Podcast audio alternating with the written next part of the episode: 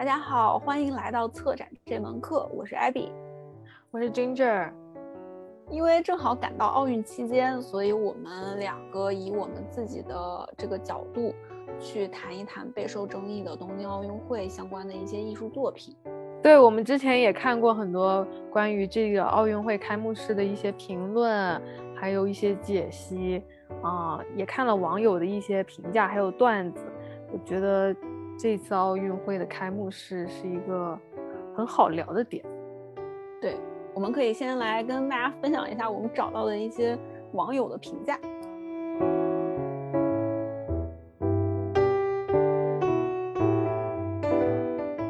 你找到就说什么了？这个什么人头气球啊，这些都有的没的。这些开幕式，你以为那是单纯的给你演一演吗？不是的。那都是他们的阴谋，我笑死了！他是这个评论的大哥是中国人还是日本人？中国人，他在日本。我是在小红书上看到的。然后呢，他其实当时 Q 到了一个 UP 主，然后那个 UP 主就是专门就是搞一些什么都市传说，嗯，然后就说到那个日本当时呃要封印啊修神社，哎，修了一个北斗七星。就是北，你看那个地图上，它是一个北斗七星的一个形状，然后七个神社就这么压着。好，我操，牛逼，风调雨顺。其实日本现在它没有首都嘛，就是天皇在哪等于说就是哪儿首都，就是没有一个明文规定的这个东西。但他天天皇就过去了，建了一个类似于八卦的一个形状的一个山手线吧。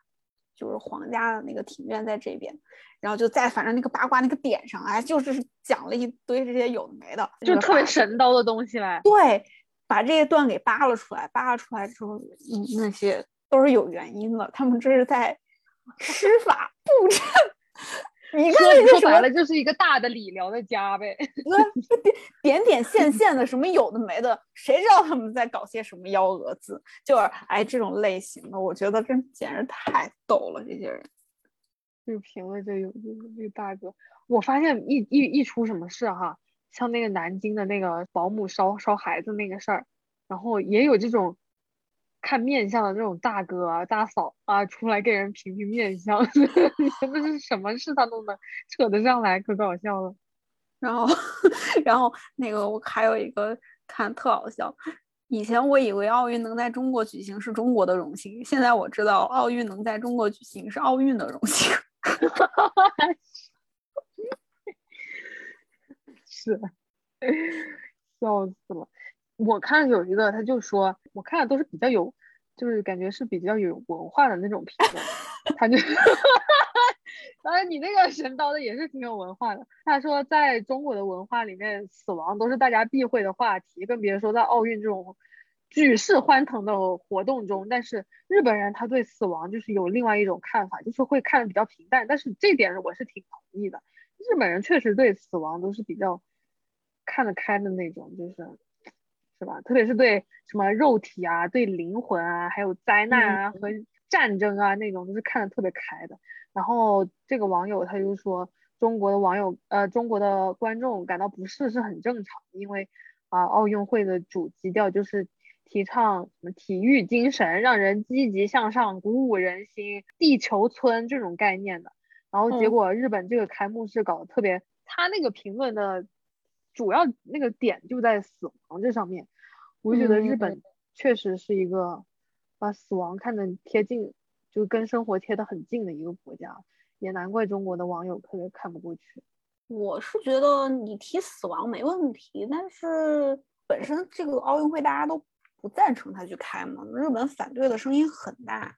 就之前他们发过一个那个请愿的一个民调，反对的声音占百分之七十，是之前日本的一个官员发的一个推特，然后就是投票嘛，就大家都不愿意去在现在这样的一种情况下去开这个奥运会，大家都已经怨声载道了，你还如果还是以这样的一种形式去跟大家强调哦，你现在在面临的这些不幸的话。确实会比较容易反感。他们东北不是刚什么又要重建什么的，他确实如果把那个开幕式做的特别欢腾的话，自己的民怨不得炸了去了。我是觉得你最开始的这个基调，你还是以一个积极向上，大家同心同力去面对现在这个灾难的一个状况。但是就是哀悼这个，我觉得他这个顺序有点问题。嗯，我觉得他应该把那个哀悼啊什么之类的放到后头。我我明白他的叙事结构，就是你在一个灾难重建的过程，然后从呃大家经历了一些苦难啊，但是我们还是要积极向上、阳光啊，去面对现在当下的生活，继续 keep going、moving on 之类的这种东西。但是如果说他能把嗯相对积极正面阳光的一面放在前头，然后最后缅怀一下死者啊。可能大家还能稍微接受一点。你说到后来呀，喊一个那个什么乐队的那个名字，然后开始唱歌，都给我整懵了，真的是给我懵死了。但是这个东西总策划一个都没了。他们是在一八年的时候定下来了八个总策划，其中四个是那个之前里约的，当时那个东京八分钟的哦哦哦，对，主要人员，超级马里奥那些，嗯，对，那个真的做的很好。就包括那个被撤掉的佐佐木宏，然后走了的那个 Mikiko，就那个编舞追名林琴，就做的很好啊。最开始他们定的那个总导演是一个狂言师，叫野村万斋，但是因为后来不是推迟了一年，他太贵了，他整出来那个策划巨贵，所以就把他给撤掉了，就一切从简。因为其实推迟一年，就很多投资啊之类的消耗还挺大的。就正常奥运村建完了之后，用完了，那可能房地产就去做投资了嘛。用不了之后，那产生的一一系列巨大的各种费用就没有办法，就所以一直不停的在往里投钱。而且就是所有的这种活动，你也知道，就像我们办展览一样，你刚开始给的那个预算，你哪有一个真的是能压住那个预算去把它办掉？就像这种文化类的活动，你不可能压预，没有一届的奥运会它能压着这个预算去给你办，而且在申请这个奥运会的时候，可能还会稍微压一点预算，说哦，那我们就是可以以这样的一个相对低的这个预算去办成，那还不是为了申奥吗？谁不知道吗？那你最后真正执行的时候，你能哪一个国家是没有再超过之前报的那个预算？搞不了，行，那换导演呗。哦，我看了一下他这个中间的这个过程啊，野村万山先被撤了之后，那不是很紧急吗？他是二零年的年底的时候，还是年底的时候被撤的。里面的那个编舞是，那个 Mikiko，那个女孩子，她就带了团队，就干了一份那个 proposal 出来。文春社就日本就是一个媒体，就是专门去揭露这些不应该被人知道信息的一个。小报社不停的在报这些官员的八卦呀，然后明星八卦一报一个准，都是真实的。然后他们就报了一个那个没有公开的，就是一个企划方案，其实就是 Mikiko 当时提出来的，就是结合那些漫画类的这种东西，就二次元相对都比较紧密。一开始就是那个，你有看到那个吧？就阿我看到了，有跟任天堂那边合作，然后任天堂提供很多这种音乐啊什么之类。后来那没被采用，因为。那帮老年人觉得你这个东西不行。其实，如果真的佐佐木宏真的去导的话，应该也没有会差吧？因为他毕竟是一个做商业片、做商业广告的一个导演。嗯，那谁让他有歧视渡边直美？就那个 Olympic 的那个，反正他们真的是就是一对，而且他这个必须得办，又不能不办，因为他跟各方都是有什么协协议啊什么。契约啊，还有什么赞助啊，什么之类的。对啊，他这一毁约，这些钱全都没了，办比不办还亏呢。怎么都亏，他他已经亏了太多了，不是一百六十个亿美金吗？啊，对对，就纯赔的，没辙。是他没办法，感觉怎么着都得办，所以就选个最便宜的方案办了。对，那就最 便宜成什么样？我的天呐，那个 开幕式。我觉得是真便宜，都已经是无观众的那种电视特效了，还能整成这个鬼样子，还不如他动漫好看。电视转播，那你就是应该去考虑电视这方面的一个受众啊。搞你搞成那样，什么舞美什么都没有，那么乱七八糟、乱糟糟的一群人在那边舞动，他们就算跳的再好，他们再牛逼，再我觉得以日本人的那种性子、那种技术，他不可能搞不好，他就是没想搞，他就想交个作业嘛，完了又想拿那笔赞助，对，又不想花太多钱搞这个事儿，就是这个感觉。对，不能再投钱了，可能也拉不到投资了。现在谁还嗯会再给他投？我这边有听到说，就就那个无人机感觉特别厉害，然后还有那个什么超级变变变，感觉非常的不错。对，超级变变是是挺有趣的，就挺人文的一个东西。但是那个无人机那其实就是跟日本本身你有什么关系？那是英特尔的技术啊。北野武不是也在吐槽那个无人机那个事情？就跟他们本身 没什么关系，真的没啥关系。他如果是按照如果说 Mikio 之前说的那种什么增强现实，然后结合一些日本本身你自己的这种科技类的表现方式去跟它做结合做呈现，可能还行。那你现在其实哦，无人机是谁的？哦，英特尔的啊。那日本人自己去编的成吗？不是啊，肯定不是的呀，肯定是英特尔编的嘛。可惜了，真的是可惜了。看了很多。很多外国就是日本本地的网友都自己都说特别可惜，对，哎，但是说实话，我觉得中国人就是北京的那个奥运会，就是说人话，就是整的明白，就不搞什么啊什么艺术啊什么乱七八糟的，就是那种不就是我觉得日本的这个他们那个开幕式嘛，他们那些作品嘛，虽然可能是有艺术气息、有文化怎么着，可是。大众他就是看不懂嘛？我不我不懂的日本的文化，我就是看不懂啊。那你一个奥运会，这是给全球人民全世界，这又对啊，这又不是给你日本人自己看的嘛。嗯，他就是要说人话呀，他又没说人话，搞到最后就是光传播他们日本文化了。但是这种传播就没有形成一种效果，不对，没有特别有效。我看了他们最开始的采访。就是还是野村万斋的那会儿，他有一点就是说，呃，需要让大众看懂他们在做的这个东西，就是他们有考虑到这一点是吗？对，在最开始的时候，其实他们都考虑到这点。然后我觉得那个度的问题，真的就跟他们日本人做人似的，他们整个社会就是那种说一句话都要一波三折，就像他们那个什么语态，不是都有很多种吗？敬语，对对对对对。对，就有巨多种的那种，就话说到一半，然后要各种比喻、各种保留，哎呀，让人猜，让人 沉默，让人让人读那空气，各种这种委婉，我觉得就是度不一样。他觉得他可能做到了，让人就讲说人话了，可是其实上没有。但其实他们可以做到说人话，你就像那个里约八分钟的时候，嗯，说的全对啊，对啊，他都不用说话，大家都懂。当时那个里面有一点特别好，它不是 real 吗？然后打开 Mario，就 对，就真的很戳那点，嗯，哎，就特别好。但是对啊，任天堂也退出了，不干了。特别，他们是可以讲得懂人话，包括日本的那些，你说他们那些设计啊，或者是他们的那些广告，看不懂吗？很好懂啊，哎，奇了怪。对，那因为我一开始确实是我我是没有看那个开幕式，我是一秒都没看。然后我当时本人本人是在外面玩，我我没我是在外面射箭的，我最近迷上了射箭，你知道吗？然后我那会儿是在射箭，然后当时那个箭馆一般都超级多人，结果那天就没有人。然后我就想说为什么？然后那个射箭的那个大姐她跟我混的已经超级熟了，她就说大家都在看奥运会开幕式，啊，她问我没有看，我说没有看啊，她说。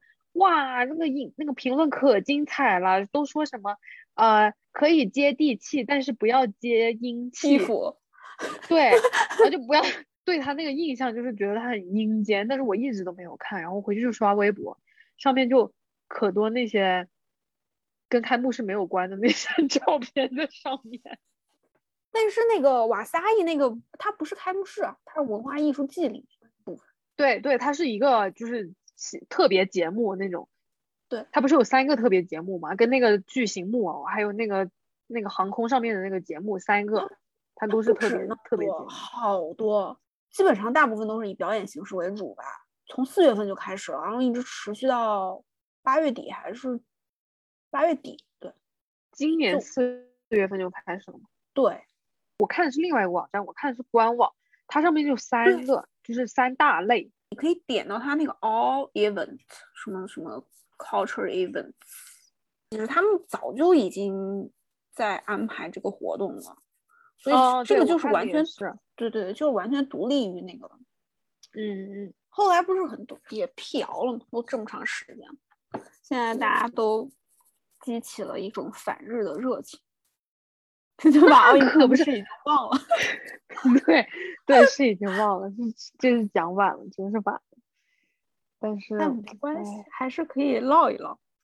我觉得有一有一方面也是宣传上面嘛，纯线上的这种形式的话，它其实应该要把那个文化还有你这个正在这个东西要分的稍微清楚一点。就是就像网友们，你你这两个东西放在一起，你就会把那个瓦萨伊去跟。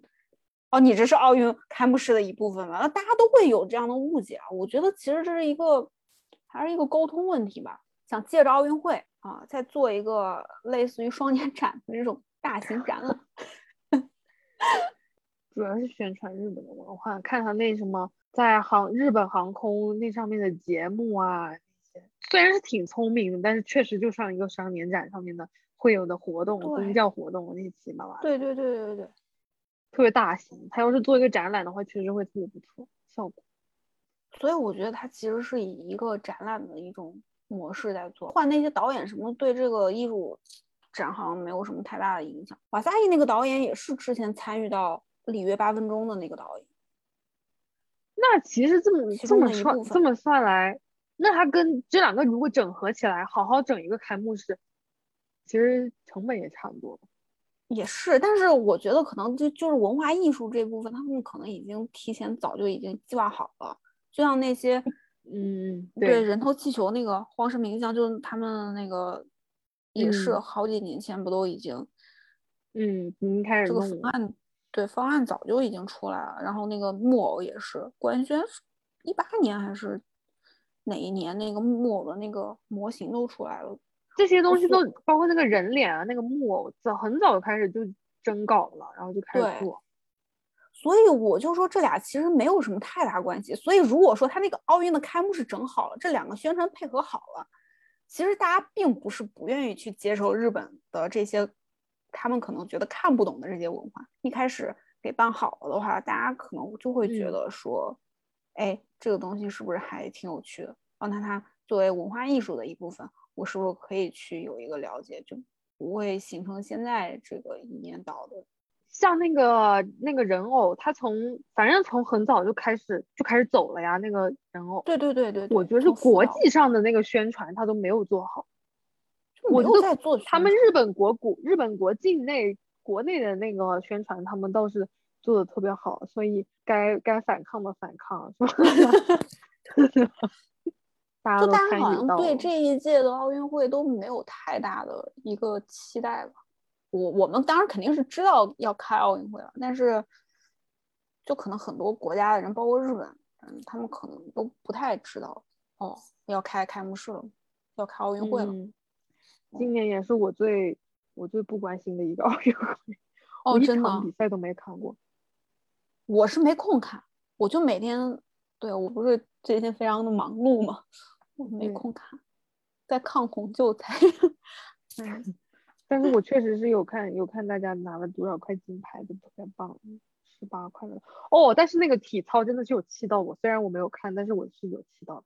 那个确实，我也刷微博就真的被气到了。今天一早上地铁的时候，嗯，看到一个，啊，中国网友以一己之力让 FIG，就是那个体操协会嘛，公布了他们的那个评分标准。因为正常他那个一分就是那个动作完成度那个分是不公开的，从来就不公开。我昨天好像不是昨天还是前天，就反正比赛那天当晚，Instagram 啊，然后就是外网的那些有的没的被中国网友攻占，逼着他们把那个分数的，就是判罚的那个具体每一项每一分扣分，然后的那个明细给列出来了。资深对这种规则比较理解的。那些体育观众啊，或者是什么之类的，就写了一些那种文章，嗯，说啊这个东西确实是这个样子，就像他们公开的那样，他们的判分确实也没有什么太大的问题。我简直笑死了！中国网友战斗力 太强了，对，特别高效，那些图都全 P 好了，你知道吗？一刷全是，我的天！反正那日本奥运会那个每一项运动，他们都做了一个小标识嘛，哇，给批的嘞，全都在，全都出界了，你知道吗？都在都在线外面，可厉害了，我的天！其实大家也会说，哎，那说不定。因为中国网友的这次行动，然后导致以后体操运动整个判罚就是评分公开化，那所以没有被公开过，所以他们评分低是真的，因为他他没有跟那个跟裁判鞠就是鞠躬啥的吗？是这样的，他当时你说是你说说他失忆，因为他举手了，对呀对呀，我看他举的呢，对你，但是就好像差了点那个意思，确实有争议。下台之后，教练跟他说：“哎，你没失忆刚才你。”然后他又跑回台补了一个，但是那会儿其实就有点影响下一个选手的这个比赛了，因为下一个选手其实已经上台了，正常还是要再扣你分的。嗯，加上好像应该也超不过金牌。那那个日本人他出界了，他是怎么能 金牌的？那个、那个、那个，你看，你看他那个评分的那个细则。他那个只扣零点三，就是所有不管你你出到太平洋，也是扣零点三，就直接跳出去跳到观众席，他也是只扣零点三，是吗？对他落落点，嗯哦，他们有分析了一波，就是他们俩什么腾空高度啊，然后嗯中间什么空动作什么之类的，对对对，他们有分析了一波，但是那也不阻止我们能生气啊，我们是人呀。我们看个奥运会，我们看个比赛，我们还不能，对吧？说两句吗？我们又没在他们的那个运动员账号底下去攻击他们，自己说一说还是可以。不知道之后 可能有可能有中国选手的比赛都会导致公开公正吧？怕了中国的网友了，可太厉害了！我的天呐。哎，就是中日韩哦，就是网暴的一个点，好像真的不太一样。就像中国，就之前那个射击的那个小姑娘，对杨倩，她不是微博秀那个耐克的鞋嘛，然后不是被网友重拳出击。嗯，对，就反正是这种。然后呢，这很离谱吧？今天韩国射箭不是很牛逼吗？嗯，对，韩国射箭得了一个金牌。然后那个小姑娘呢，就是那种短发，就感觉有点像小 T 吧，嗯，就还挺女权的那种。从她的社交账号上看，应该是这种。然后她又是那种比较粉，就是韩国有一个女子团体叫妈妈母，这个团体本身也有点女权的这种。这小姑娘，嗯，就就就是因为女权的这件事情，哇，被骂了。对。被整个韩国网友哇喷到你就是什么你要退出 国籍，怎么一个女权的一个什么这样那样占用国家资源什么这样有没了，所以就说他他不该得金那个不该得金牌，他得金牌，纳税人的钱养着你们这群国家队的队员，你竟然是个女权，就是这种感觉。我真的笑死了，真的每个哎，家家有本难念的经啊，真的国国有本难念的经。就是这个网友的这个吧，你确实不好说，大家真的点真的不一样。但是就是，哎，就网暴的这件事情，什么都可以是点，确实。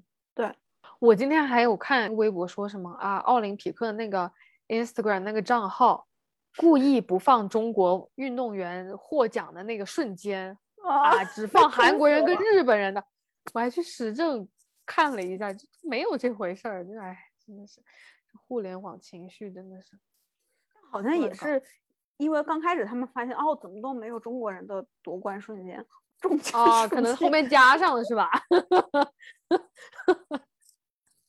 被骂了，完了就加上了，哇，也是辛苦他们。就反正不知道，最近在媒体上面看到，总看到一些。我就觉得感觉是段子一样的新闻，都不知道是怎么回事。我觉得中国的网友就是就有这个能力，就把所有事情都变得特别段子化，就特别有趣的那种感觉，就不像日本的民族。日本的民族感觉不管有没有文化的人都会特别的阴郁，就觉得自己生下来责任就非常的重大，哇，那种任重如山的感觉，感觉国家的命啊，然后社会的命、家族的命、自己的命，全都压在自己的这双肩上面，然后自己责任特别重大，然后搞得自己的非常忧郁、非常阴郁，然后不像我们中国人如此的乐观啊，什么事儿都能嘻嘻哈哈，我觉得挺好，特别乐观，挺好，特别好。有时候他们也是能做一点好事儿，会比较包容的心态去看他们。对。对，你是什么转折点让你？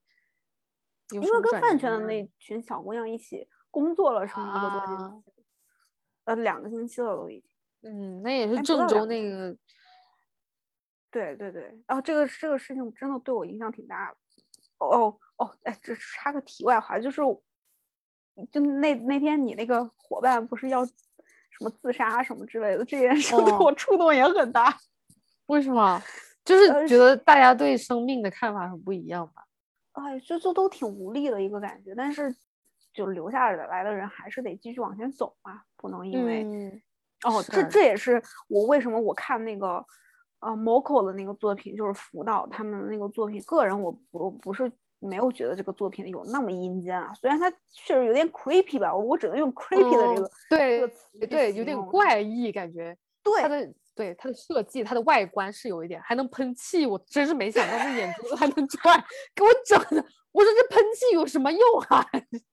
它喷气的点到底是在哪儿？我真的没明白，我真的是除了它的外形，就是经历过这次就是去救灾的这件事情，我会觉得那个它以竹子。然后以一种这种镂空的一个状态去呈现那个木偶，给我一种还没有恢复，但是又在努力的恢复，就是已经恢复成了一个半成品的一个状态，也是暗喻了正在重建中的日本东北部吧。对，我觉得，对我觉得这个出发点是特别感人。不知道如果我在经历这件事情之前，我看到这个东西会有什么反应，但是我现在看到了，我觉得我能有一点理解他在。干嘛？因为他不是需要非常多的那个操偶师去同时去操作，让他进行行走移动，这也是一个受伤的一个群体，他们当下的一个状态吧。他们必须要去接受来自社会各个不同地方的这种支援，不管是政府也好啊，当地的民众也好啊，对他们不了解的这些一些人民也好啊，怎么样去重新接受他们？哦，那你这个地方是不是有核辐射？包括他们对自己现在所吃的食物，其实也是一种不信任的一个状态。就是他们很多东西没有，已经没有办法像之前一样完全掌握在自己手里。也不是说完全掌，之前也不能完全掌握吧。但是现在就是比较明显的暴露在别人面前，那你其实就嗯很多事情没有办法去做自主选择，是需要很多人去。对，而且我觉得你说信任这个点就特别好，特别是就是那个人偶本来就是用各种线连接在一起的。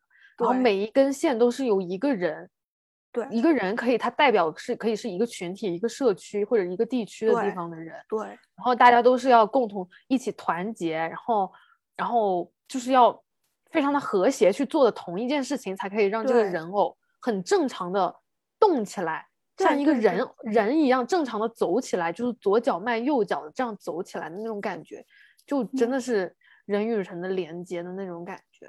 就特别团结的那种感觉，嗯，我就觉得这个这个点确实还挺感人，嗯，所以我其实，在看这个的时候，我我个人我还是蛮喜欢的，对，特别是联联系到郑州那个事，然后我有被鼓励到，哦，你又在什么志愿者群里面帮忙，就真的是有这种感觉，我觉得。辅导那边的人可能我没有仔细去搜他们那边人对于这个作品的一个反应啊，但。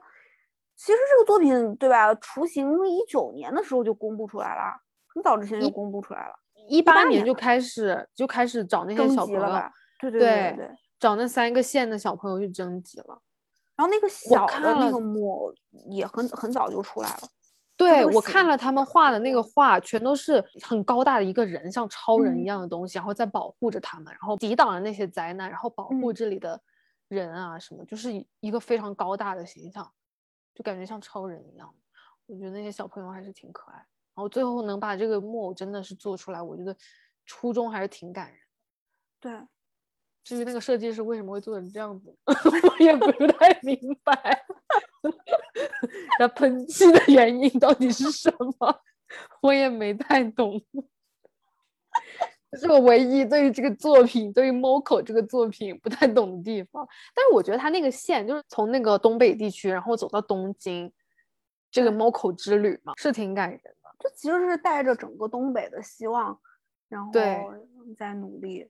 有一种那种熊本熊本县的那个熊本熊的那种感觉哈，哦，吉祥物的感觉，对，巡演日本是吉祥物大国，但是很多人吐槽他们今年东京奥运会的那个吉祥物，一个蓝色和一个粉色，你查一下，一个蓝色和一个粉色两个，也仿佛来到了赛车队。我去，这是什么啊？四驱兄弟的其中一个兄弟吗？真的很像赛车，别别别，就是反正有点不会丑多了。但是我觉得这个粉色就跟他们那个，这个这次东京奥运会的那个主题不是花嘛，就特别多花，不管是宣传片还是各种上面都特别多花，就跟花很有关系。另外一个那个长得像赛车的那个，我就不知道是个啥。粉色他们会用粉色，也可能是因为樱花吧，樱花火。嗯。蓝色，因为这些日本的。奥运会他们那个标志，他们那个 logo 就是蓝的，这是他们主色调，长得像以前零几年时候华强北的那种那种电子 商品的那种小灵通的那种吉祥物，你知道吗？就很像。但是我觉得讨就是像 Moco 这个公共艺术，我就觉得确实是给我，因为我最近在研究公共艺术嘛，我写的那个论文不是想把呃展墙啊那些七七八八那些。呃，展览用的废料有可能可以做成公共艺术这样的呃之类的纪念品啊什么的，然后服务于社区，所以我就在找公共艺术的可以服务人民的一些点。我觉得 Moco 对对对，Moco 这个点真的是非常挺启发我的。它算是一个公共艺术吧？算算，完全算是一个公共艺术。那你觉得它在哪一点启发到了？就至少能让。就是他一步步走到东京去，至少能让途中路过的那些人都知道啊，在咱们国家这个东北地区，在那里，然后站起来一个巨人，一个全是镂空的巨人，他可能还在重建，他可能还在修复，他在疗伤，然后一步步的走向我们，就是感觉心里就是会有触动，会想要去，那我们一定要去帮助这个地方，让它更好的重建，就会激起一种社会团结的那种那种责任感，对。我觉得至少会让群众有这种感觉，会让观众有这种感觉，我觉得是一件非常成功的作品。就我之前对于公共艺术的理解，就比如说像芝加哥的那个千禧公园那个安妮什卡普尔的那个豆子，嗯嗯，我我其实觉得这是一个非常成功的一个公共艺术作品，因为它已经完全融入到人们的生活里面去，就大家都完全忘记它是一个作品，没有人知道这个作品。那你觉得它跟一个纪念碑的区别是什么？我是我其实有点分不太清，就是啊，它就是你说的那个豆子的那个作品，跟纪念碑的，我觉得它有点像一景点了。豆子，我觉得它更像是一种，就是一个城市的标识了，已经变成。大家想到芝加哥，哎，就会想到这个东西，就像想到纽约就是一个自由女神像一样。嗯。那是先有了芝加哥这个城市，所以才会想到豆子这个作品。但是我觉得 Moco 就是不一样，它就是它不会，你你不会说想到东北地区你就想到 Moco，它是带给那些日本的别的地区的人，告诉他们这个地方还在重建，那种重新站起来的那种感觉。我觉得带过去的是一种是一种一个那个地区的人民的状态。所以一个是就是感觉一个是活的。我觉得日本的那个作品，它是一个活物。哎，但是这让我想到一点，那这个作品它这个巡游结束，它放在哪儿？它是不是就变成了你研究的 另外一部分？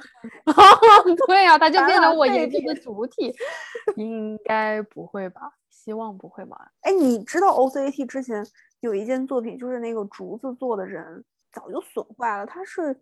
有一年驻留的一个艺术家做的一件作品，然后他一直被放在嗯，就是那个栏杆里头。嗯，哎，你说我是不是可以讨论一下那些放在仓库里一直不被拿出来的那些作品跟废品的区别？算 了算了，有点过分。我可以再思考一下。但是我觉得这是一个很不错的点，他们确实跟废品没有什么区别。如果这辈子都不能已经，如果已经被人遗忘了的话，它确实跟废品没有什么区别。嗯，入库的时候，每年入库的时候点点一下，对对对对，也就这样。嗯，但日本这次那个，我觉得那个人头其实还挺浪漫我觉得这个人都挺有趣的。哦，我觉得挺浪漫的。荒神明香，我之前不是去那个濑户内海的那，我知道他，因为他在濑户内海其中的一个岛上有他的作品，叫全岛，啊，有十几个那个房子，然后每一个房子是以一个艺术家的作品为主题。然后荒神明香在那边的那个，哎，他有两个房子，有其中一个房子是一个花。这个艺术家，我为什么对他有点感兴趣，就是因为他其实很多作品跟空间有关系。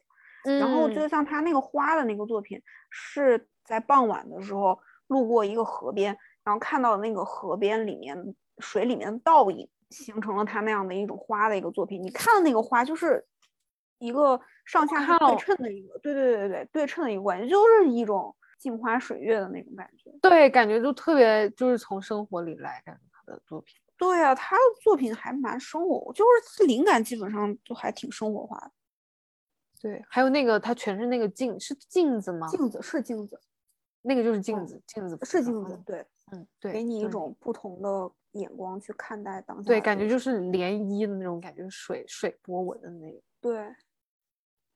然后他们这个小组，那个木的这个小组之前还有另外一个作品，萌，他就 是叫萌，迷还是萌萌萌，还有二声吧。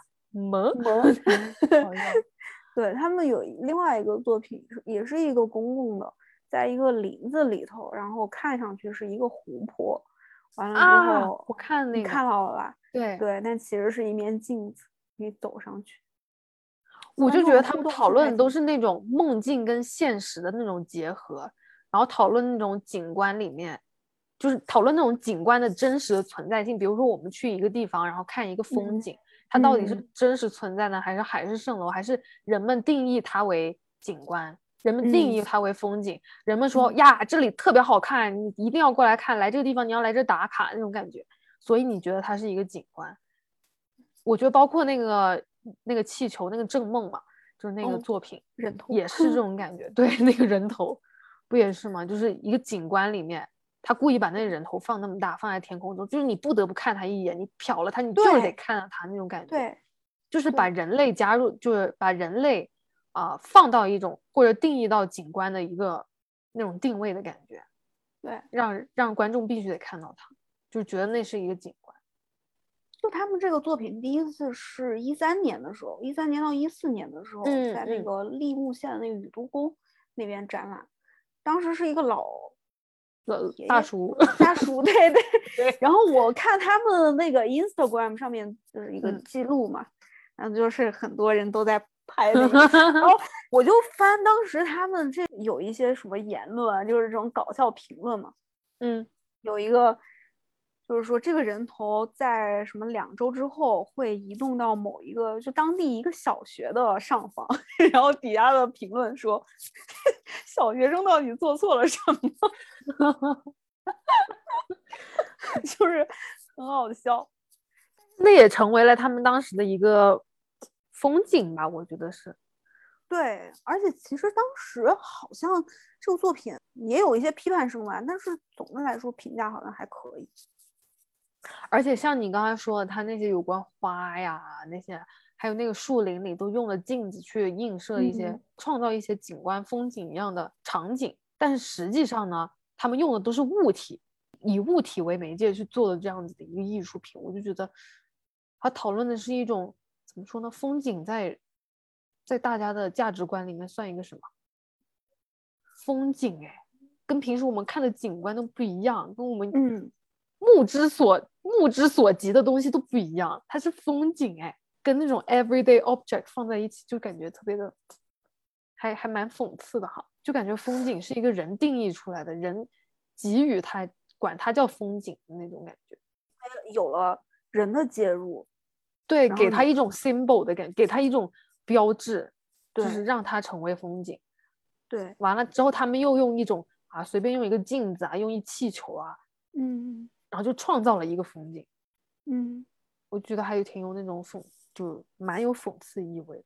但是他们当时其实征集这个脸的时候，他们本来想的是，如果哪个人被选上，哦，有一天他抬头，哎，看到他的一个大脸飞在天上，他应该还挺开心的。然后底下有评论说，要是我 是惊吓吧，吓不是惊 喜，我会吓死，还是黑白的脸。不过说实话，要是彩色的，还我更会亮更会死。我真的是，我更死。要是彩色的，我真的是。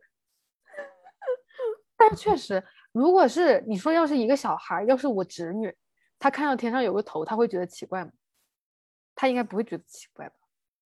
就我们这些大人，我们这些正在啊价值观已经、哦已经潜意识啊，我们常识已经形成了，已经觉得天上是不会有脸的这种大人了，才会觉得天上有个脸特别奇怪。像那个艺术家，一个有关月亮婆婆的梦，所以做了这个东西嗯。对，要是一个小孩，他看到了，他会觉得奇怪。也有小孩哭了，但是应该也有小孩不晓得那是什么吧？就他们对这个世界的概念还没形成，可能，哎，不然下次你拿这个照片问一下你侄女，你看侄看女还不会说话呢，哦，她可能会喊着爸爸。只能照片，只能大叔的照片喊爸爸，你看，你看他哭不哭？肯定不会哭，他绝绝对不会哭，他觉得很正常。我他们就哦能接受所有事情。因为他这个人头气球不是还是再会升天嘛？他不是会升空很多次，然后每次他那个地点不是不定的嘛，然后所以嗯就会有人说，哦，这个就是一种某种法事，在做法。就在农历的几月几号的几时几分，那什么金木水火土的某一个地方是吧？对你以为这是简单的就这么一个人头气球？不，他们政府的阴谋。所以他们在祈求什么？他们的目的是什么？嗯，就是有这样的一种言论，就是说日本是拜鬼的，就是我们不都拜神，嗯嗯，佛祖啊之类的这种比较阳光正面，就我们拜的这些东西。但是他们说嗯日本就是你不知道那些神社里面其实供奉的什么，就像呃之前说的那个将军冢，就其嗯实就是他的鬼魂嘛，厉鬼。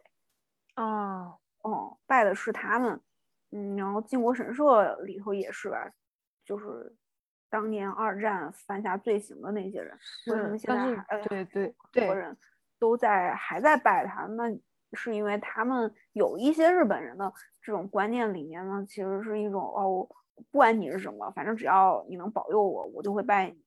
对。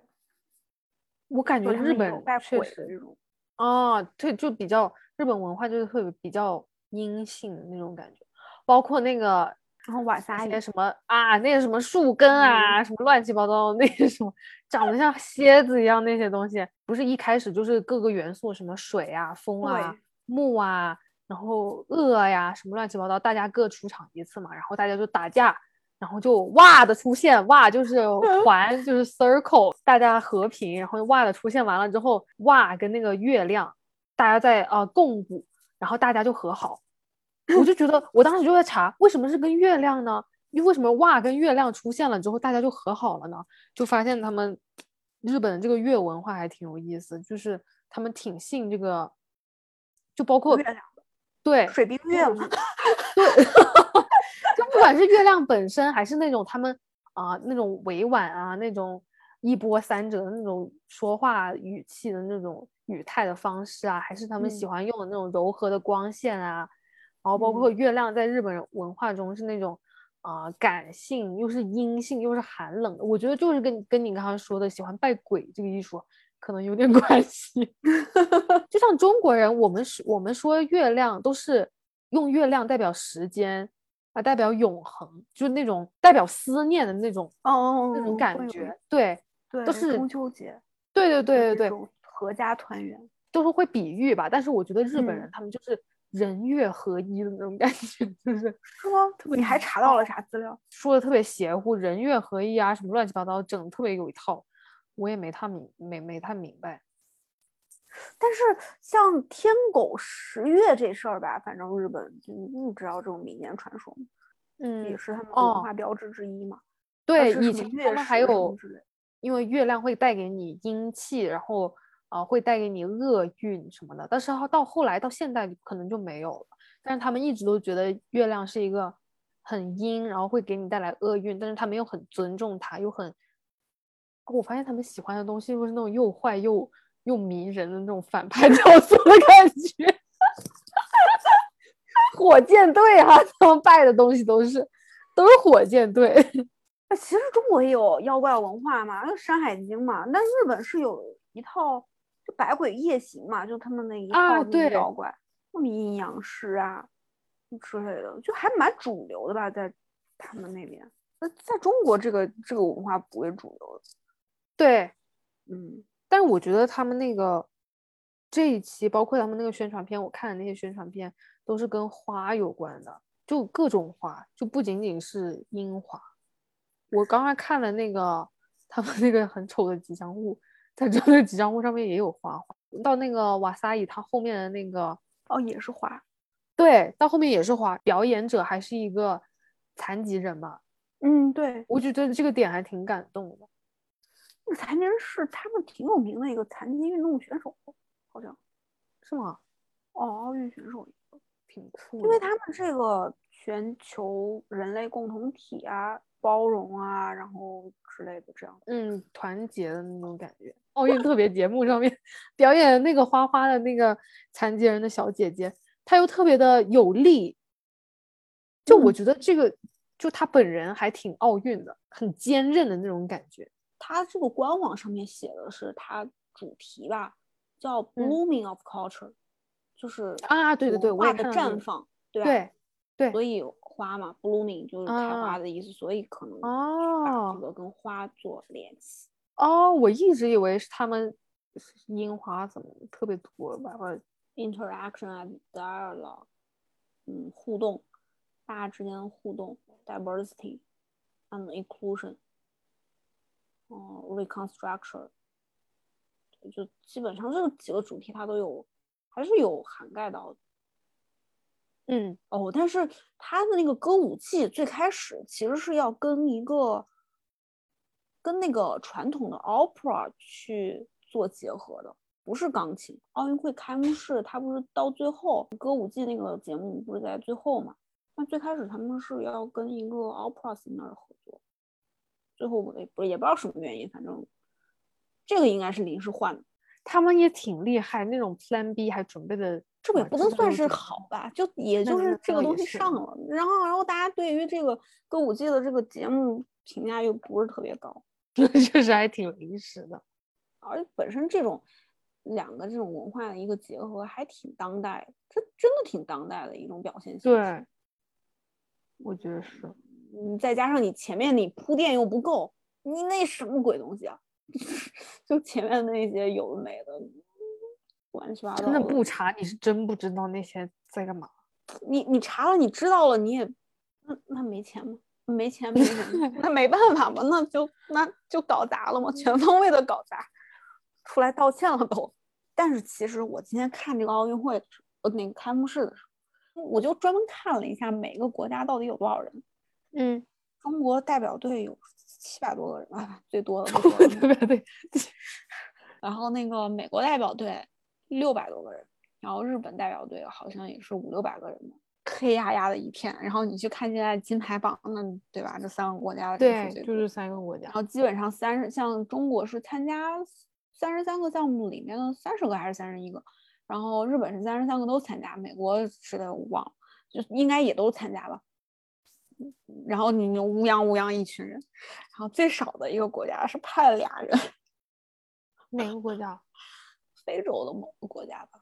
没有看他今年那个进场，但是我看了微博上伊拉克，他伊拉克今年有，我没我没注意，我看微博上伊拉克就一个人打羽毛球，哦，是吗？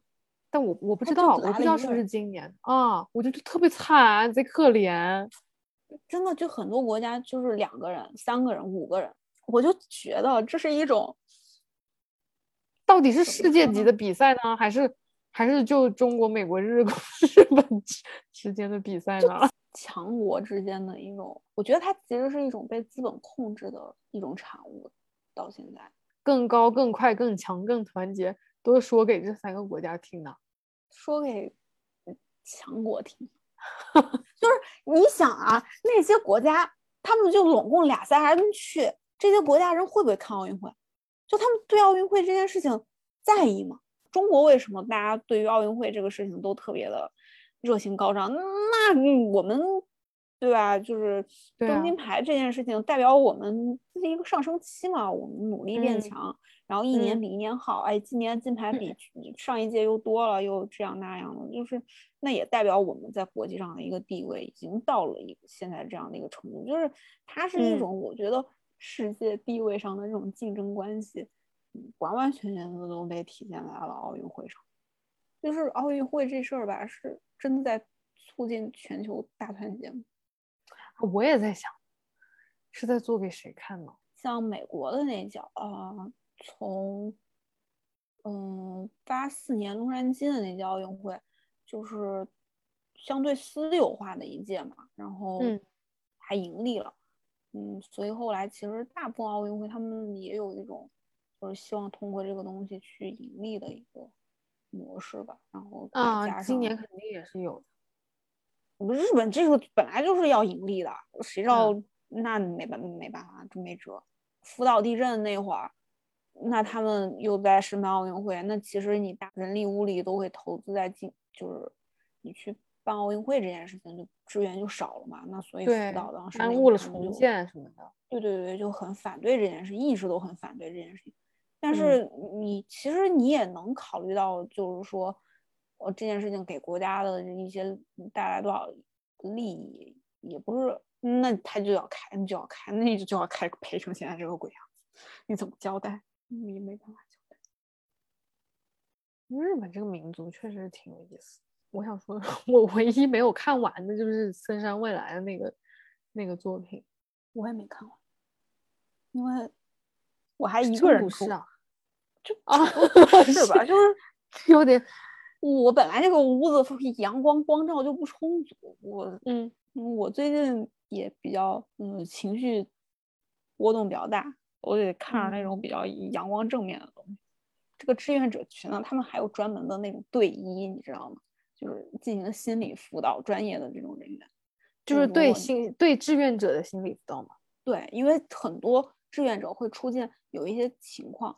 你比如说，情况下看到那么多受灾的群体，你可能会产生一种自我怀疑的状态啊，为什么是自己活在这个世界上，而不是他们活在这个世界上？就觉得自己的过着好日子是一种罪过，对，就是有有一种被带入到嗯受害者，就是受灾者这个群体里面的一种状态，就是这就是民间志愿者跟那些专门的救援。之间的一个差别就是，他们其实是经过非常多的一个培训，能让你尽量的在这样的一种情况下去保持理智、保持冷静去面对这些事情。但是很多，嗯，这个民间的这种志愿者，他们没有经历过这样的培训，所以他们的心里非常非常容易出现状况。我觉得这不同嘛，出发点就不一样。像他们那些啊救援，就不能说是志愿者了，他们那些救援人工作嘛。对，那是他们的工作，他们肯定就不会往那方面想，我想也不敢想，因为这耽误工作呀。你说你这想了，你这影响自己心情，多耽，你这会功夫你就能多救一个人了，这是他的工作呀，他就是得救人。我也是这样告诉自己的，嗯，所以我尽量不太会带个人的情绪在这个工作里面。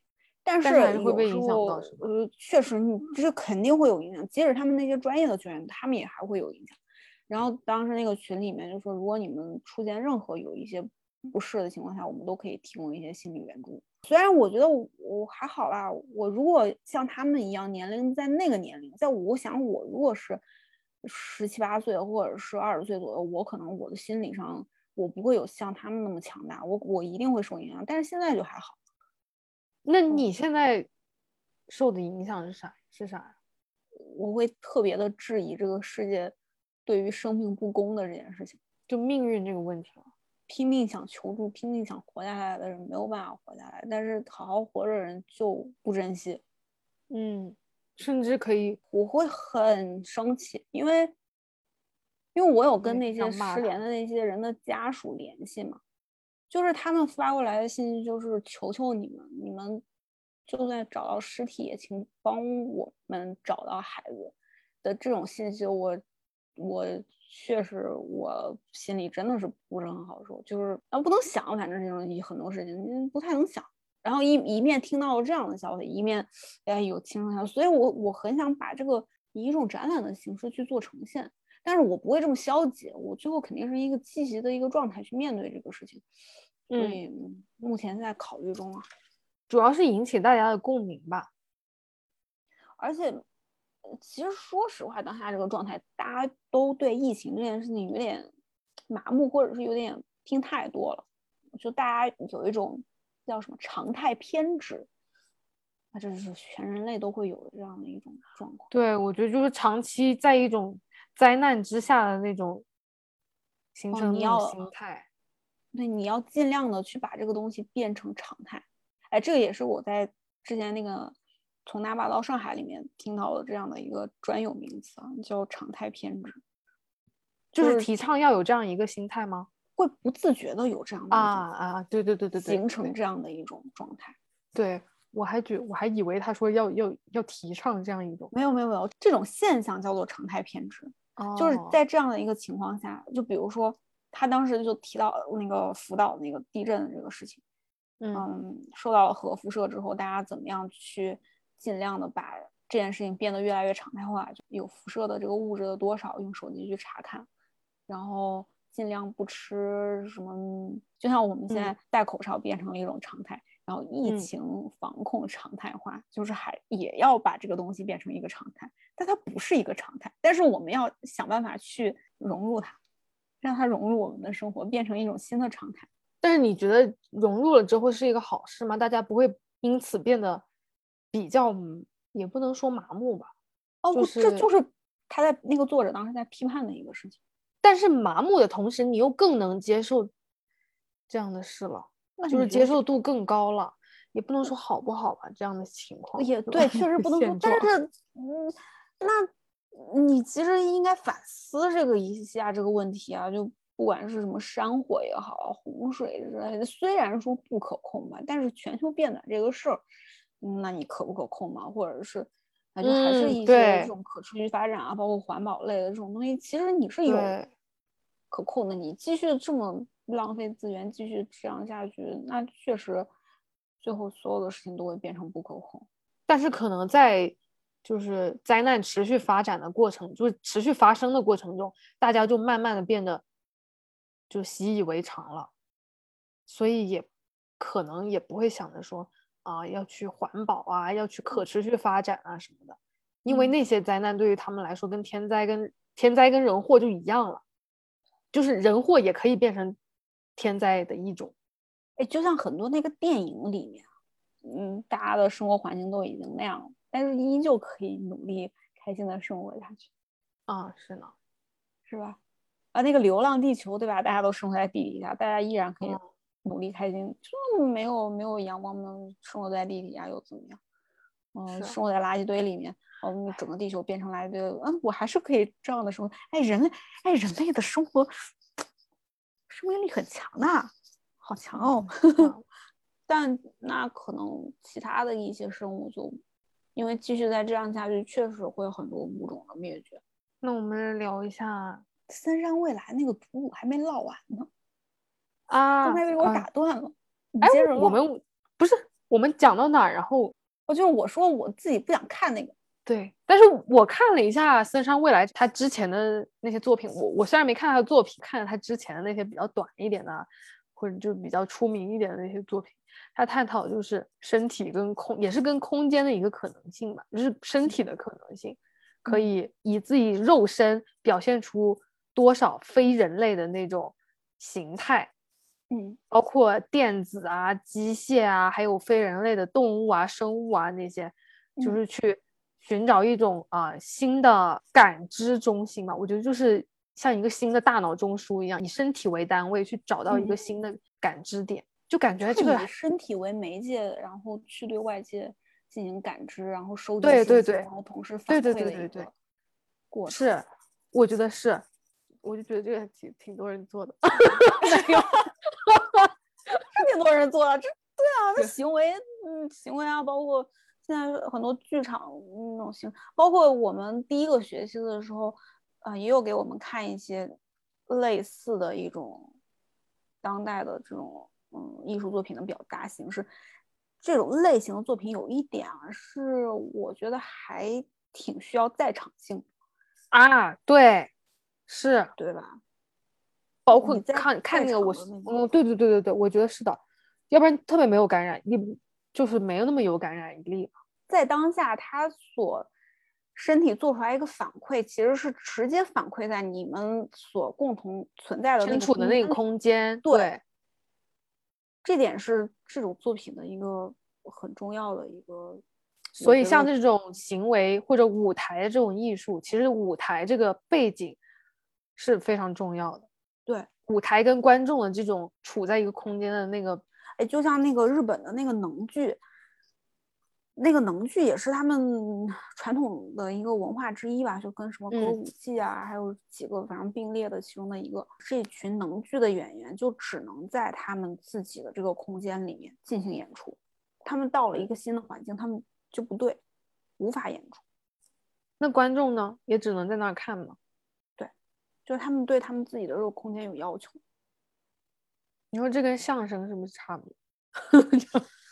我觉得跟很多都差不多吧，就比如像即使是奥运也好，大家也都会提前去到那个场馆那边去做准备，去提前适应这个哦，环境。是，就空间真的会对你有很大的影响，对，就就是会有就不说奥运这种，就是每个人中考、高考，对然后就体育考试，大家都会去走一个场地，就是不不说考试吧，你考个车，你都要去模拟一下那个考场，对啊，都必须得早到去模拟那个考场。对啊，所以这就是空间跟人的一种关嗯系。它空间还是会给你有陌生性的，嗯，第一次。就本来这个就很重要嘛，你你在一个大家都在屏幕面前去看的这种情况，确实不是特别的合适。但是我觉得这也是这几年，特别是疫情以来，就特别流行 digital art，呃，也不是 digital art，就是 online exhibition 什么之类的嘛。对啊，反正我本人就是比较不不支持这个 这个 online exhibition，因为我一直挺相信嗯。空间给人带来的那种，就是会有感觉，就感知嗯。上的气场吧，我觉得那是，然后嗯。就是会有碰撞啊能量，嗯，对，会有能量的碰撞什么之类的。但是 online exhibition 的话，我觉得就是没有。包括这次奥运会的开幕式，我觉得也是没有的，因为它是以一种线上的形式。这就是我觉得，如果你要是办线上的话，你就做一些本身就应该在线上看的一些作品，对，就比比如说动漫啊是啊，声光电啊，或者是什么之类的这种啊对你，哎，可能你到美术馆看还是不会不太一样吧。但是就是你本来你就 suppose 你在一个屏幕上去看到这些东西，那你现嗯在继续在屏幕上去做呈现，可能违和感会比这种差异性会小一点。嗯，对对对对对，我观感会好一些。也是在那个屏幕上啊看那个，呃，里约八分钟啊，嗯那嗯观感很好啊，然后很震撼啊。包括我们看一些日本的这些广告啊，有的都很震撼啊。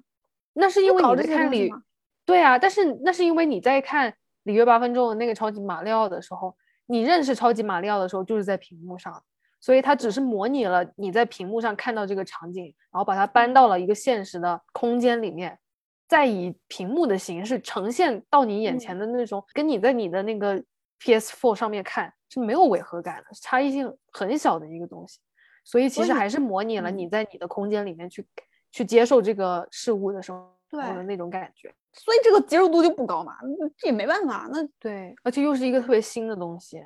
对你说一哇，你跳一舞踏，我的天呐，谁懂那舞踏是个什么呀？我都不明白这是个啥呀，真的是，我不知，他人不跳，我还真不知道有这东西，真的是。因为当代艺术本身是一个主流政治去做抗衡的这么一个点，嗯，国内现在这个相对来说就比较薄弱嘛，因为它是有三个点，一个是资本，然后政治，还有另外一个就是反对他们的一个声音，然后三个是一个比较平衡的一种关系。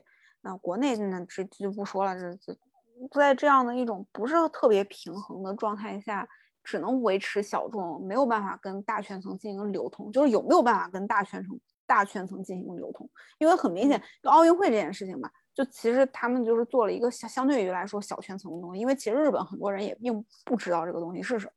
那你这个小圈层的东西，你能不能被展现到这样一个大圈层去？能不能做这个方向的一个输出？日本相对来说已经算对这种当代的艺术包容度相对比较高的，相对于国内，是对他们已经很高了。那他们都接受不了的话，要稍微反思一下。但是我说实话，我真的觉得这个是就他们对外沟通交流的一个问题。我觉得还是他们作品的问题，就是节目节目的问题。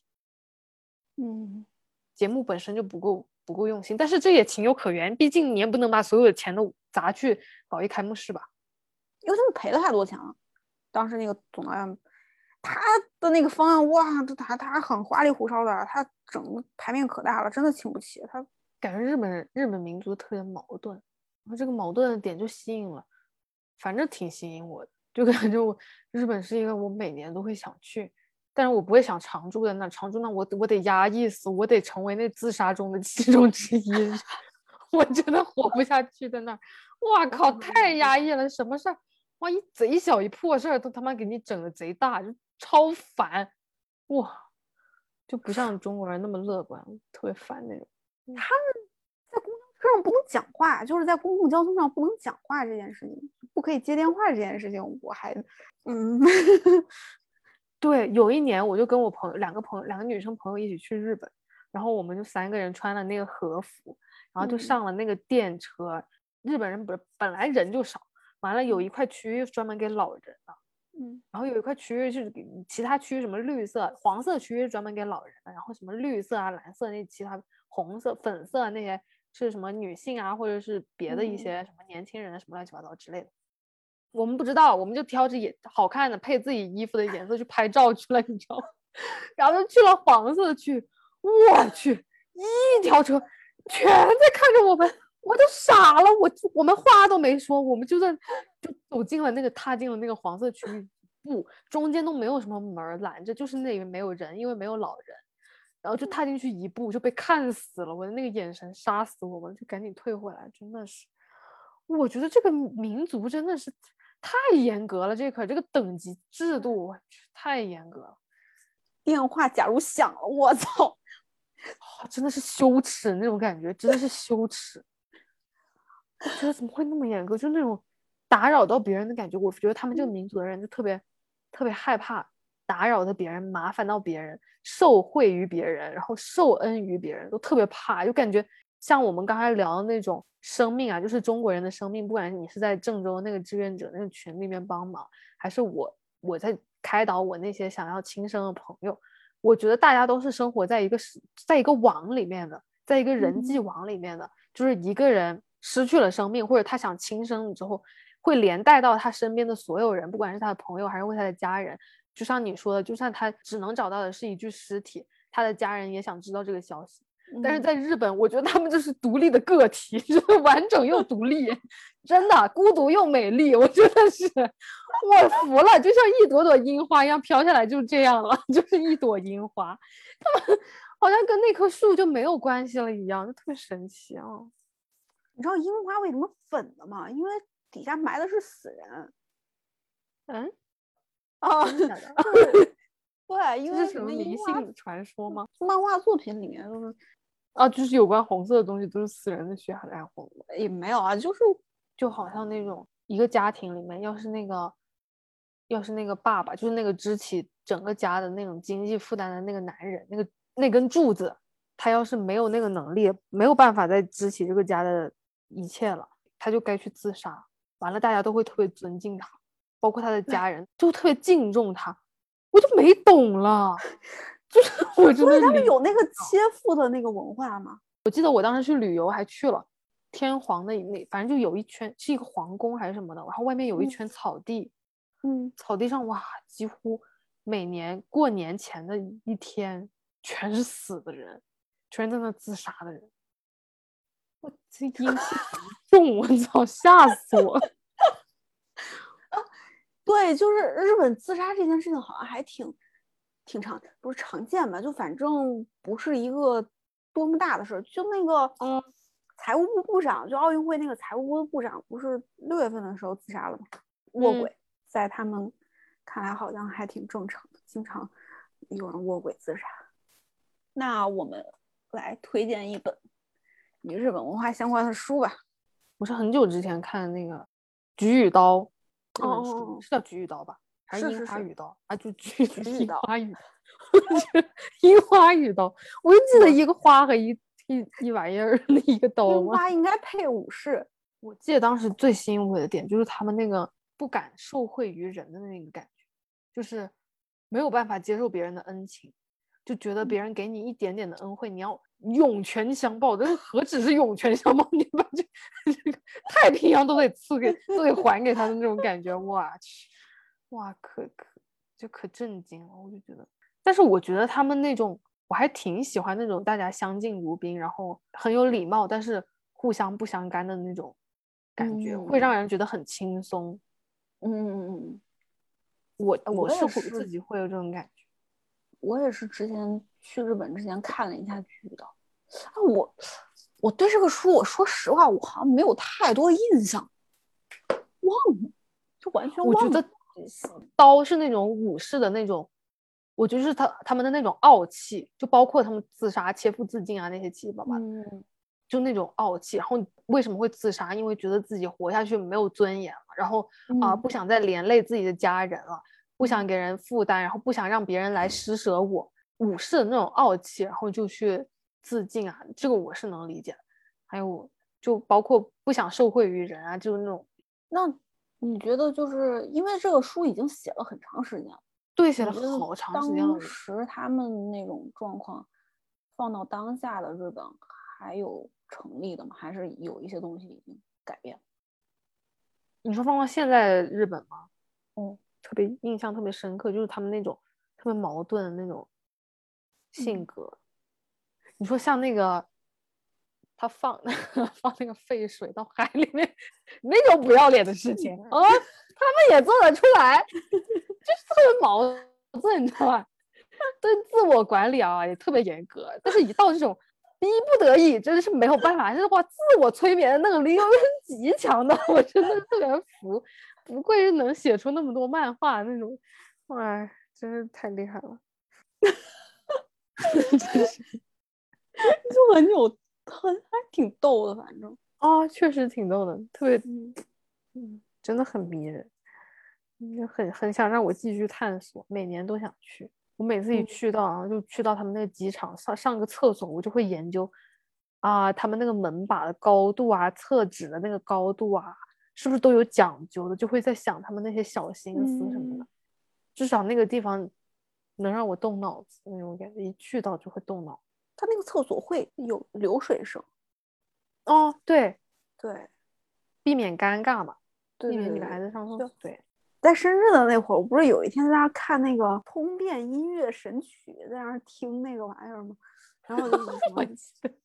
对，然后呢，我。这次我现在在实习这个楼里啊，我发现那个厕所里面就每天就会他会放不同的音乐。我每一天还是每周？其实我没有特别留意他这个更换音乐的这个频率，但应该是每周他都会换一次音乐。通变神曲里面说的一样，有一些什么比较激昂的呀那种舞曲啊，就会排的比较快嘛。然后真的很神奇，我已经这都来了一个多月了。这两天好像没有放这个音乐，然后呢，我今天第一次在这个厕所遇到了排队等了，我等了有五到十分钟，我没有具体看时间表，等了五到十分钟，还是等不到，我又生气了，不上了，我就走了。但是这两天就没有还是有用是吧？所以我觉得这个东西可能真的有用。我是遇到过那种啊约着一起去上厕所那种女孩子，完了她上厕所就要播歌。哦，他自己手机里得放歌那种，要不然就得开抖音去放点放，就就得放点什么，不知道是习惯吧，还是就同一个道理。刚开始的时候，我我如果之前我没看过那个什么视频之前，我可能会觉得，哎，放歌这件事情可能还有点不理解。但是尤其是这两天没有音乐的时候，我又验证要排队，不出来，住里面了，说可能习惯了有音乐，然后在想，哎，早知道戴个耳机，我自己放了。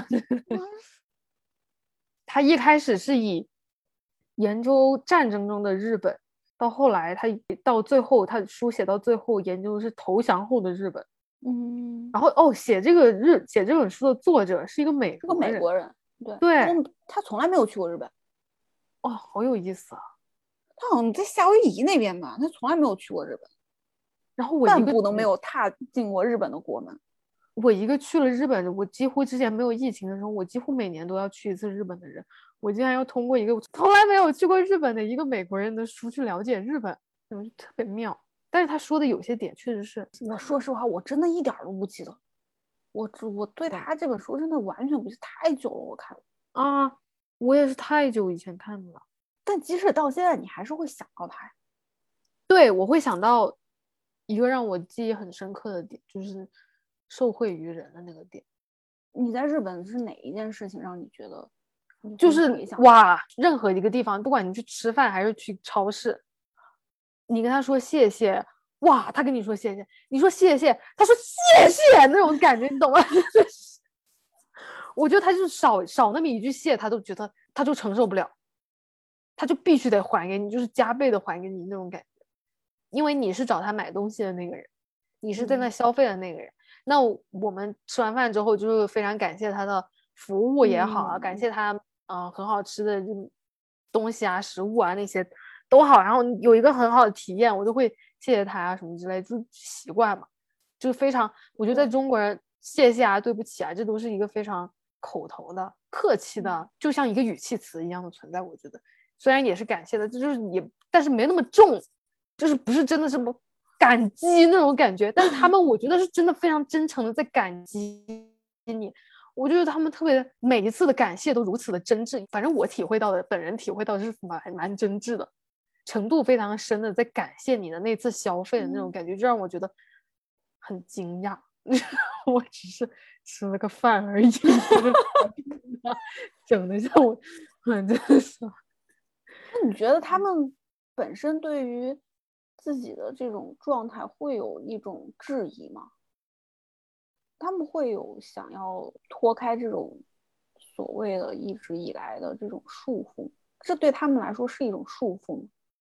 我觉得肯定是一种束缚。日本的移民多吗？移去国外的？嗯，我日本人移去国外的。对，英国多吗？美国非常少，不多。日本人不太出去。英国不多。对啊，就就日本人非常非常少出国，就是不是出国移民的那种认同感，对，不像韩国，就是又认同，然后又又受赋于那种的那种感觉，这可能就是他们矛盾的另外一个点。嗯，就像你一边提倡的环保，哇，我们超级环保，垃圾都要分四十来类，结果把废水排海里，我觉得，我觉得。真的好无语，操作都矛盾啊！对啊，很矛盾，很矛盾。我们到最后才会公开哪些食物来自福岛，开盲盒啊！就包括他们那个美学，什么哇比萨比那个美学，我觉得也是就跟他们这个性格有关，就是那种不完美的美。那种残缺的美，那种瞬间的凋零的死之前的那种一瞬间的那种时间消逝的那种一秒钟的那一刻的那种美，我觉得都跟他们这个民族的个精神啊，还有精神状态，跟他们整个社会的那种阴翳、很阴郁的那种感觉都很有关系。我其实因为我小时候一直看日剧嘛，然后包括日本的动画、漫画之类的。因为我有一个伙伴，就是他的行为方式就还蛮日本，感谢就是让你会觉得就有点用力过猛的一个状态，因为他本身也很喜欢日本。在中国这样的一个社会，我就会觉得可能有点会有一点太多了，对，但是，对，但是放到日本非常和谐，啊，对，里面就是那样，真的是那样。那去到那边，你就会觉得它就是那样子，非常的自洽。之前有一次我去日本，有一点还感触挺深的，因为当时是在京都的郊外，那边有很多寺庙，也是跟我一个伙伴去那边，他就很喜欢这种很小众的，你要去逛逛寺庙啊什么有的没的，我跟他一块儿去京都往北坐公车一个多小时吧。嗯，日本这种乡村基本上没什么人口啊，老龄化又很严重，然后整个就就整个地方都没什么人，大家都往那个都市去聚集，这种情况就很严重。我们那趟车上面全是老人，除了我们俩，嗯，全都是老年人。然后到了那个地方就跟疗养院一样，那边叫大院，什么三圈三千院啊，什么一系列的一个寺庙的一个地方，我们俩。是十一不？因为当时十一日本那会儿也放假，因为刚好赶上，因为他们那个是放了十天，然后韩国那边也是中秋节放假，然后所以那那一年人巨多。我们在京都的时候，都人都都炸了，中国人、韩国人、日本人，全大家全都放假，全都在那边。然后到那个大原那边没有人了，在那个乡间那个乡下，我就我们走着，就到处都就就走去寺庙，说一个人都没有。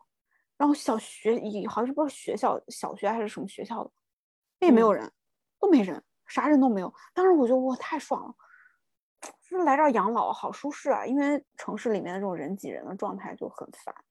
嗯，但是我后来我想想，你说像在这样的一个地方，要医疗没医疗，要学校没学校，你说你要在这边养老的话，你但凡有一点啥事儿，你咋整？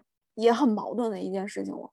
就是包括那些老年人，其实他们，你说他们想要待在这个地方吗？就是我之前没有考虑过在当地住的这些居民的一个想法，他们在这儿住着很方便吗？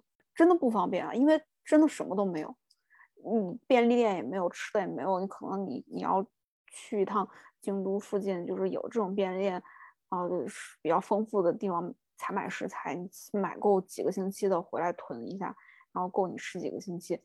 之后你再出去，但是你有个什么病在的，医院也没有，啥都没有，子女又不在身边，你这种你怎么办？就是现在日本面临还蛮大的一个问题，所以他们去搞那些城市的那种三年展、双年展啊之类的。嗯，濑户内海那边办的就很好了，那也是因为为了去振兴这种乡村，希望可以。嗯，其实也并没有做到。啊，我之前看了一个纪录片，哇，叫什么来着？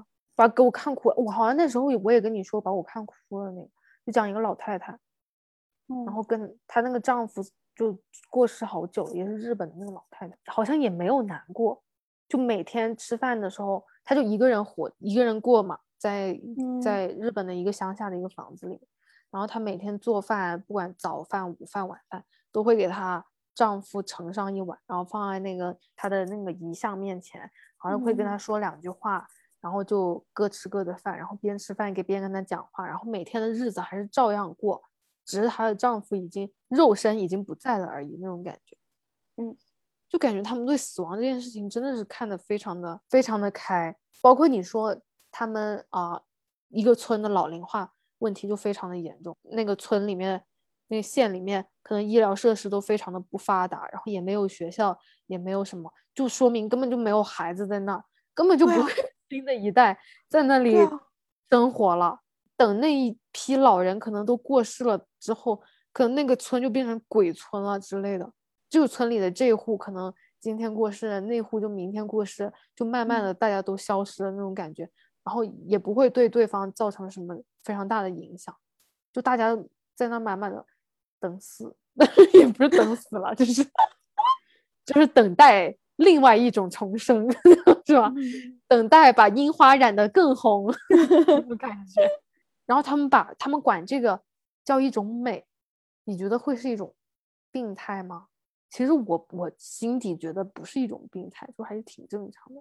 相对于比较去直面它，因为那你人就不可能永生，早晚你都得。面对，但是看的也太开了吧？不一定看都有那么开，但是就也没有办法。嗯，就更多的是那可以说他们活的就比较现实，就反正哭也没有，你肯定还是会哭啊，肯定还是会有这种感，就是难过那么久没有用。就像我外公过世了，嗯，三五年了，我妈一提到还是会掉眼泪。你说这是不是一种在人们面对离别的时候所表现出来的一种不同的反应？嗯，就有一些人，你即使过了十年、二十年，也可能没有办法去直面这个离别。但是有一些人是可以。那你说是他们，因为他们投入的感情没有那么深吗？所以离别的时候可以？我个人觉得，你还是得往前走。你不管怎么样，你都必须继续往前走，就是因为那些离开的人。对当下有思念有留恋，所以你作为留下来的人，你应该带着这份思念和留恋继续好好的走下去。对他们就真的是有在好好走下去，我就觉得对，还挺这样才是一种至少你在还在世的人还有人记得他们，只表现形式不太不太一样，跟我们，嗯，这个跟我们家，哎，日本文化跟中国文化其实差别蛮大，真的挺大的。就是两个压根儿本身就不是同一个系统，我忘了那天是在哪，是哪个博客听到的，还不记得，还是在什么地方听到，也是说到中国跟日本压根儿就不是同一种文化的时候，他举了一个例子是日本就没有太监这种制度，不像中国，中那那中国现在也还有吗？哎，现在肯定没有，但是就是从古至今他们那边就没有过，那挺有意思。那么日本日本现在的文化不也比较开放嘛？就各种各种爱哦。我之前看那个什么牛郎，哎，这个算了，这个就不聊了。但是这个又跟奥运会他妈差太多了。对，但但是这我就说一下，这又是一个很矛盾的点。你说，其实日本的这种性观念非常保守，但是他们的这种文化，是啊，文化简直太发达了。是啊，可不是嘛，方方面面都给你满足到了。嘿，嗯，全世界的教育作用。嗯我也推荐一本，嗯，日本文化相关的书吧。有个周末我去那个鸟屋书店，我听过。对，我去的那边的时候看了一本。我不是特别喜欢听东亚观察局嘛，然后是其中一个主播写，嗯，作者叫沙青青，他是那个上海图书馆的一个研究部的副主任还是主任，就反正是一个研究员啊。啊，我现在觉得这些研究员非常有意思，可能因为我现在在研究部。他是去年出的这本书，叫书名叫什么？《昭和风平成语》。意啊，是不是就是这种风雨飘摇的这种感觉？他他是一个专门研究东亚这边的一个文化的一个学者吧？嗯，他的研究方向就是这方面，所以他就是对日本啊啊中国各地啊，反正这种文化研究，一个是一个研究员，所以他。这种研究能力很强，然后写了一个这个东西。去年出的这本书，因为一九年底平成不是这个时代过了吗？嗯，进入了令和。它主要是写这段时间的，他从几个方面讲的。